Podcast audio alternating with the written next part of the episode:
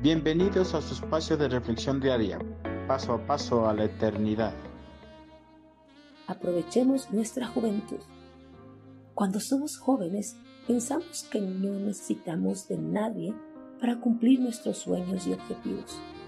Confiamos en la inteligencia de nuestra mente y en la fortaleza de nuestro organismo.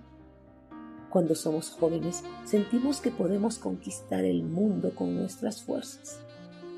Con estos pensamientos nos enfocamos en obtener el éxito personal, nos enfocamos en graduarnos y obtener un título profesional de tercer y cuarto nivel. Nos enfocamos en obtener un trabajo estable con buenos réditos económicos que nos garantice una vida confortable. Querer obtener estos logros en sí no es malo. Se vuelve malo cuando nos enfocamos tanto en esos logros que no tenemos un espacio en nuestra juventud para servir y glorificar a Dios.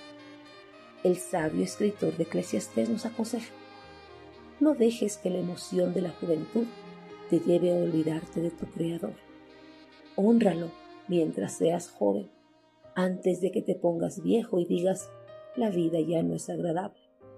Eclesiastés 12.1, nueva traducción viviente. No debemos dejar que los logros profesionales copen toda nuestra juventud.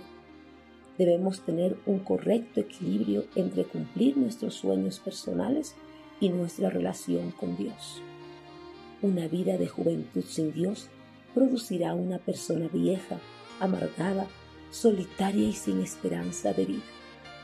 En cambio, una vida de juventud centrada en Dios hará que los años de nuestra vejez sean alegres y de regocijo, debido a la esperanza de la vida eterna que tendremos.